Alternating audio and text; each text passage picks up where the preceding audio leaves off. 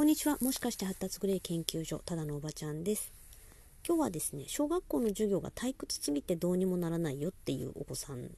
えー、お持ちの親御さんにお伝えしておきたいなっていうことを、ポッドキャストでお送りしようと思って。正直もうこれ最初に申し上げます。小学校6年分の学習内容っていうのは、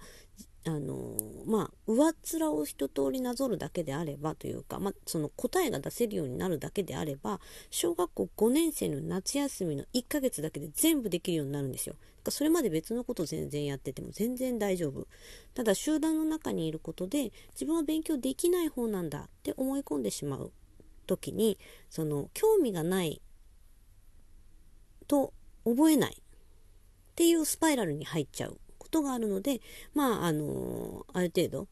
先取りとかには、まあ、意味があるかなとは思うんですけれども、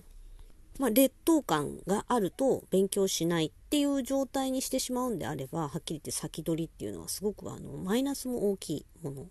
だというのは知っておいていただいたらいいのかなと思います。とにかく小学校でその、え、習得すべき学習内容っていうのはものすごい薄いので、本当にその本当6年かける意味は確かにないんですよ。ただ優秀な子たちっていうのはただあの小学校の教科書全部理解できるようになりました解けるようになりましたじゃあダメなんですよね。できない人たちの気持ちも学ばなきゃいけないしできない人とできる人まとめて教えなきゃいけないあんまり能力のない先生の気持ちも分かってあげなきゃいけない。なぜなら将来的にそういった人たちを取りまとめる立場になる可能性が高いから。ね、あの子供はお客様みたいな感じで学校で勉強を教えてもらえるっていうふうに思わせない方がいいと思います。お勉強できる子だったら特に。かなりの確率で学校の先生が子供だった時よりも教育環境恵まれているお子さんたちっていうのを見てえー、また経済力家庭もね、えー、先生の家庭よりも裕福な家庭だったりするわけですよね。先生の劣等感とか先生がその妬ましく疎ましく思う気持ちっていうのもあの認めてあげるぐらいのあの本当は格差があるんですよ。先生と優秀な家庭の優秀な子っていうのは。私は小学校時代に学ばなきゃいけないことっていうのはノブレス・オブリージュっていうか、あのー、本来そういう勉強できちゃう子たちが、あのー、対象となってないものにお邪魔させていただいて、えー、その中で、まあ、あの妬みとかとの折り合いのつけ方みたいなものを、まあ、学んだりとかですね、まあ、またあと不得意なものがあれば不得意なものとの折り合いのつけ方を学んでいくと。あのいわゆる学校に求めるお勉強の機能っていうのははっきり言って何ですかね親御さんがうんマーチ以上だったら小学校にそのお勉強を教える機能っていうのを期待してはいけないと思います。はい、逆にですね実はあのものすごい頭がいい子じゃないと小学校の勉強小学校の授業だけでお勉強できるようにはならないんですよね。えー、かなり抽象的な教え方をしている先生とかもいらっしゃるっていうか、あのー、て言うんですかね、算数の歴史をたどる形で、えー、例えばゼロを発見させようとする親あの先生たちとかね、いらっしゃいます。あのー、インド人もびっくりですね。そういうふうに、ちょっとそのハードル高すぎる授業あの、決して答えを出すのは難しくないんだけれども、その先生の誘導に乗っかるっていう、乗っかることで算数の歴史をたどっていくみたいなタイプの授業っていうのはかなり高度なので、ただ、その、答えを出すっていうことに、先取りなどとかね、あの、自分で教科書読み進めたりして慣れてしまうと、その、家庭が大事なんだっていうことを習得し損ねてしまうこともありますので、よくお気をつけてお過ごしいただければと思います。で、やっぱり小学校ので、あの、先にね、答えを言ってしまう子、手を挙げるにしても、その、先に答えを言われてしまうとね、他の、あんまり賢くない子たちの学習意欲を削いでいるですね。もう分かったって言って手を挙げるっていう行為そのものが、ああ、もうどうせ僕が今から考えたって間に合わないや、みたいな。自分は、あの、お勉強は自分の役割じゃないんだっていうふうに、まあ、早く諦めるのも、それはそれでいいんですけど、学校の先生としてはやっぱりそこで諦めてほしくないゾーンの子たちに諦めをもたらしてしまっている優秀層っていうのはね結構目障りなことは当然あるんですよね。あの、優秀な子たちの権利っていうのももちろんあるけれども本当に何もできない子たちの権利っていうのもあの、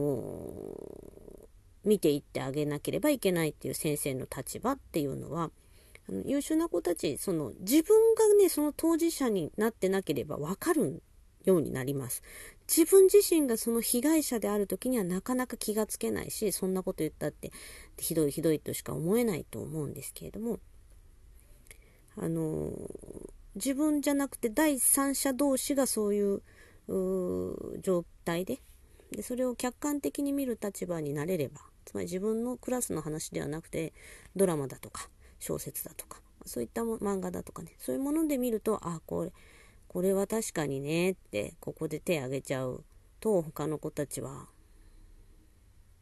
もう考える気なくなっちゃうだろうねとかあの気がついたり理解できたりっていうのがあると思います。とにかく自分が当事者になっていることから学ぶことがまずは難しい時っていうのもあります。もう本人当事者にならないと痛い目に遭わないと分かんないっていう時ももちろんあるんですけどね。あの、ちょ、距離を置いて、あの、俯瞰した時の方が、納得できるっていうタイプのトラブルも、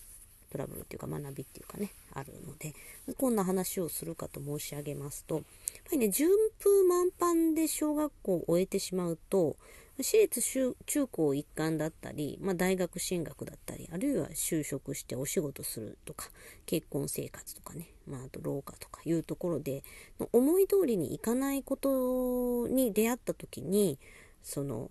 まあ、人生初の大ショックみたいなものを感じてしまうんですね。で、まあ、それを、ね、その時支えてくれる周りがいればいいんですけれども、必ずしも保証できないじゃないですか。その子の周りに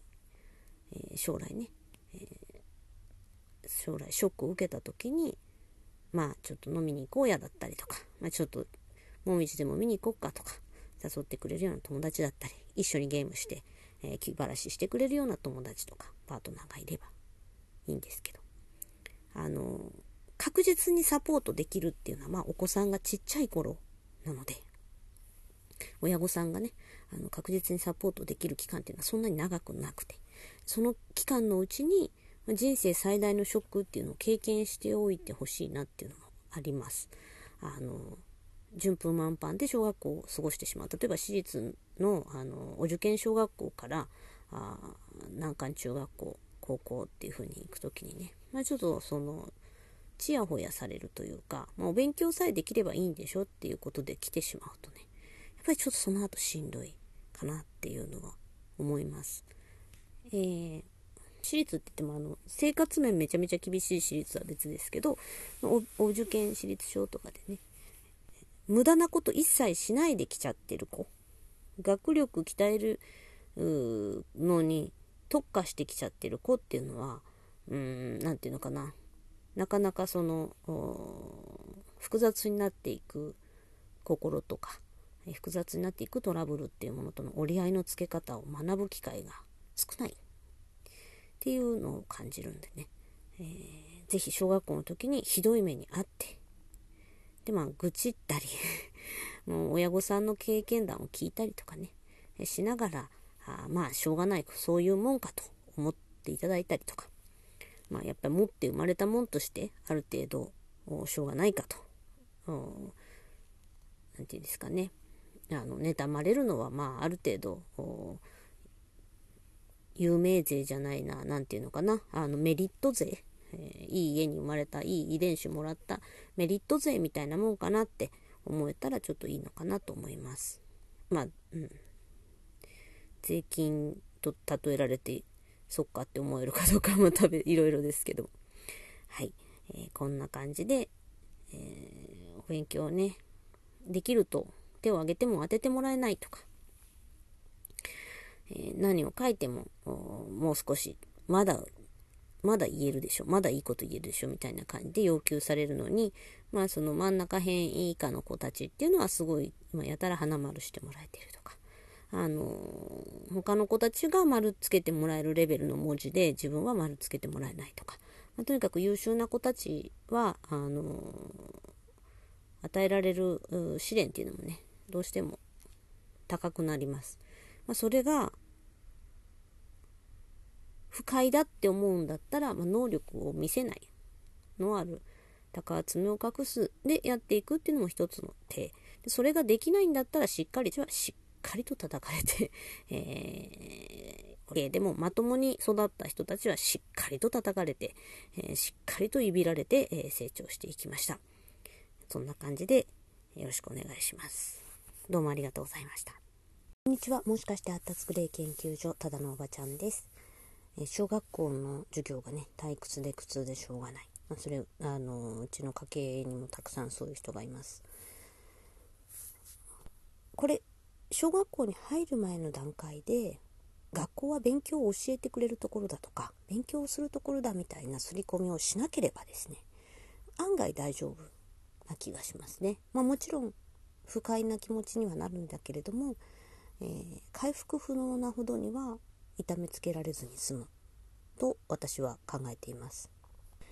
そのためには一般的にその幼稚園保育園などで、えー、刷り込まれるまた周りの大人たちからすり込まれる「あもう来年小学生はおめでとういいわね」とかあの何気ない声かけですね、えー、そういったあの1年生頑張ってお勉強だねとかなんかそうかそうか小学校というのは勉強するところかっていうふうにお子さんがこうインストールされてしまう前にですねより強い、えー、洗脳能力を持った保護者がお子さんの脳みそに直接語りかけていただきたい。小学校はあなたのイメージしているお勉強する場所ではない可能性が高いのではないか。ということですね、えー、伝えておく。そして小学校で一体何が行われているのか、ぜひ伝えてほしい。というような形で、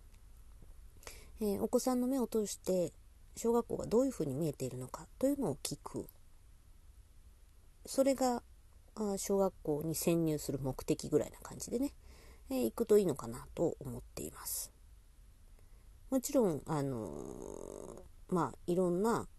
厄介なことと出会うお化け屋敷みたいな場所だとかね、えー、お化け屋敷をあの堂々と歩けるようになるために、えー、まあちょっと毎日通うっていうのもおかしいですけどあのー、一般的に言われる小学校楽しいお友達たくさん先生優しいみたいなイメージはこの界隈の子にはそぐわないのでその話をとにかくひっくり返すように伝えていくっていうのが良いんじゃないかなと思っています。でまあ言ってみたら悪くないじゃんっていう感覚で受け止められた方がだいぶメンタルにはね優しいというかちょうどいい負荷になると思います。実際しんどくないわけではないのであのちゃんと負荷がかかってる状態にはなるんですけどやっぱりもうすごい楽しい期待に胸膨らませて、まあ、パラダイス行くと思って小学校行ってでお勉強今までやってきたことが発揮できるとまではまあ思わないにしても当然分かる人って聞かれたから手を挙げる。で自分しか手を挙げてないのに先生あれ誰もいないわねなんて言う言うみたいな。え何が起きてるんだろうみね。えー、自分が透明になっちゃったのかなみたいな。そういったあの悲しみだったりとか。あなたはいいからとか、えー、ね、ちょっとあのテンパっちゃった先生にピシャリと言われてしまう経験とか。あのそういう経験も多少はもちろんしていただきたいんですけども、あのー、もうそれで立ち直れなくなってしまうっていうのはかわいそうなので、あらかじめそういう経験をしに行く場所だよと、伝えておくのがよろしいのではないかなと、おばちゃんは思っているわけです。まあ、それでそういう内容のブログもね、いっぱい書いています。あの、ぜひブログの方もご覧いただけたらなと思っています。えー、ある程度あの勉強ができてしまうお子さんっていうのはあのー、かなり叩かれるんですね。まあ、でも叩かれてあのー、だからこそ中学受験に気持ちを向けやすいっていう部分は結構ありますし中学受験に限らずね、まあ、あの難関大学に行けば話が通じる人に出会えるみたいな感じで、え、逃げ場を求めていくみたいな感じのお勉強の仕方ができるっていうのも一つのあのメリットではあります。ただですねその目指し方してて適職にたどり着けるかっていうとまたちょっと違うみたいなところがありますので今のあのお子さんたちが平和にあのある程度ね将来平和に幸せに暮らしていくことを考える時には、まあ、適職に向けてあのもう幼稚園保育園の時点からデザインしていくっていうのは結構現実的ではあります。とはいえねあの特別支援の方から行けばそれが近々っていうとそうとも限らないというかおばちゃんはあまりこの、えー、高知能知能の高い子たち、えー、ですね、まあ、いわゆるアスペルガー風味と言われるような子お子さんだったりとか、まあ、あの多動系のある子、まあ、アクティブな子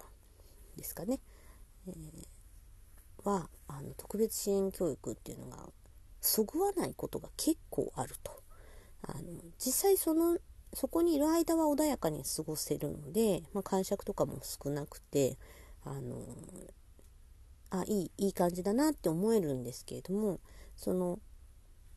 ある程度ね、えー、いろんな経験をしないとその単位の取りこぼしっていうかね先送りみたいな現象が起きてしまっているのがまあ実際ですのであのこんなちっちゃい子がこんなひどい目に遭ってかわいそうだって思われるのはあのすごく私も経験ありますのでよくわかるんですけれどもあのむしろそれはラッキーなことなんだなって後で分かりますから。必ず後から分かりますから、えー、ちょっと落ち着いてね、あの深呼吸しながらそしてまあ口角上げながらもちろん泣きたい時は泣きながら過ごしていただけたらなと思います。何かありましたらご連絡いただければ幸いです。聞いてくださってどうもありがとうございました。